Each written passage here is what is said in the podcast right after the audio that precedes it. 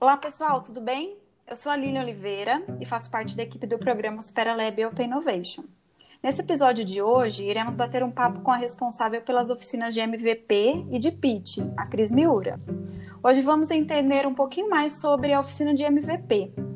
Primeiro, explicando o que seria o MVP, é o produto mínimo viável, que é uma versão simplificada de um produto final, de uma startup. A partir dela, o empreendedor vai oferecer o um mínimo de funcionalidades com o objetivo de testar o encaixe do produto no mercado. Mas para contar um pouquinho mais sobre essa ferramenta, nós vamos conversar com uma especialista, ok? Oi, Cris, tudo bem? Obrigada por participar do nosso podcast. Você pode compartilhar um pouquinho a respeito da sua trajetória conosco? Lilian, muito obrigada pela oportunidade, com certeza, é um prazer estar aqui. É, bom, é, sou Cris Miura, sou fundadora e CEO da Pontui, é uma edtech que entrega soluções digitais para as escolas. Hoje a gente está em mais de 50 escolas, 15 mil alunos, e com certeza o MVP é um processo pelo qual a gente passa de uma maneira até bem constante aqui, é, no intuito de colocar novos serviços e novos produtos no mercado. Certo. E você pode me falar, na sua visão, qual é o objetivo de uma oficina de MVP num programa de inovação?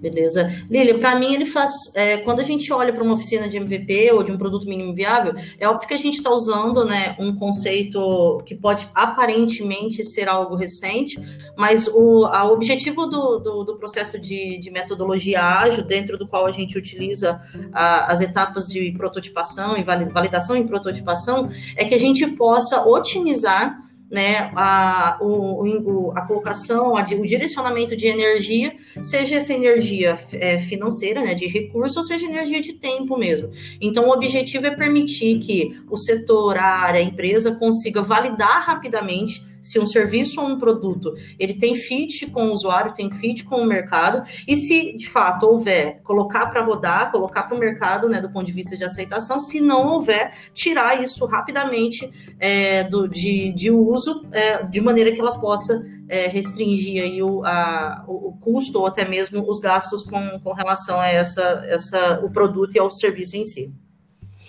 É, nesse caso, você já até aproveitou e respondeu uma, uma segunda pergunta, que seria a importância, né? Qual é a importância de utilizar essas ferramentas em contextos organizacionais? O que, que você acha que pode contribuir para o contexto de uma grande empresa? Legal. É, na verdade, eu até amplio um pouquinho mais, né? Além da gente estar tá falando de, de otimizar ah, o dispêndio de energia, seja financeira ou de tempo, a gente está falando também de trabalhar em equipes multidisciplinares. Então, você começa a entender que a, a entrega para o usuário, ela não é responsável do setor de vendas, ela não é responsável do setor de tecnologia, é, ela não é, o responsável não é o diretor geral da empresa, ela é responsabilidade de times multidisciplinares. Então, você tem ali uma capacidade de conectar diversos setores dentro da mesma empresa. Isso, na minha visão, faz toda a diferença na entrega para o usuário.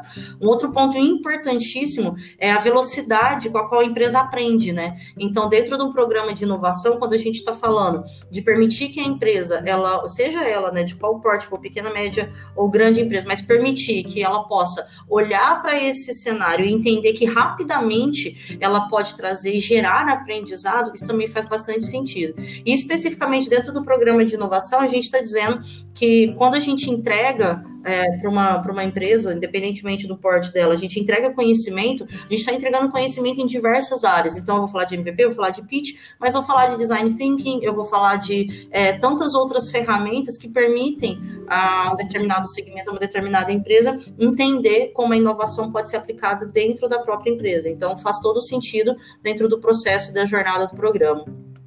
Certo. Inclusive, essas são outros temas que nós vamos abordar em outras oficinas, né? E para fechar, qual que é a sua opinião em relação às habilidades, tanto pessoais quanto as de grupo que são desenvolvidas durante a oficina? Legal. É, quando a gente está falando de trabalho uh, do, da perspectiva da metodologia ágil, a gente está dizendo, primeiro, em equipes multidisciplinares, então é o fato de eu entender que a todo momento eu estou ensinando, mas também estou aprendendo, e, um aprendizado contínuo, né? Não é uh, o entendimento de que dentro da minha caixinha eu sou um profissional X, eu só vou saber falar ou agir dentro dessa caixinha. Não, ao contrário disso, eu preciso ser um, um profissional multidisciplinar. É, a possibilidade de desenvolver autonomia na tomada de decisão. Então, quando eu percebo e entendo que aquilo já não faz mais sentido dentro do processo, rapidamente eu tomo essa decisão e tenho autonomia para isso. É, a possibilidade dos times, embora interdependentes, a cada indivíduo, cada é, stakeholder tem a possibilidade de ter independência também, né, de poder tomar decisão e não ficar é, num processo extremamente centralizado, ao contrário. Quando a gente falando de MVP, a gente fala muito de descentralização, de maneira que todos os integrantes do processo possam estar aprendendo. E eu acho que é, se a gente for elencar assim, a principal, quando eu olho habilidade pessoal e de grupo é a capacidade de liderança, né? E essa capacidade de liderança ela pode ser no sentido de trabalhar um implementar e trazer novos projetos, novas ideias, né? Na, no contexto de inovação, mas também de saber como aplicá-las, né? E olhando sempre para métricas e indicadores, permitindo que essa liderança ela, ela seja, ela tenha sentido, né? Ela traga sentido para o contexto. Eu acho que isso, em linhas gerais, é o que contribui muito do ponto de vista de habilidades pessoais. Certo, Cris, muito obrigada pela sua explicação, por compartilhar um pouquinho do seu conhecimento com a gente aqui nesse podcast.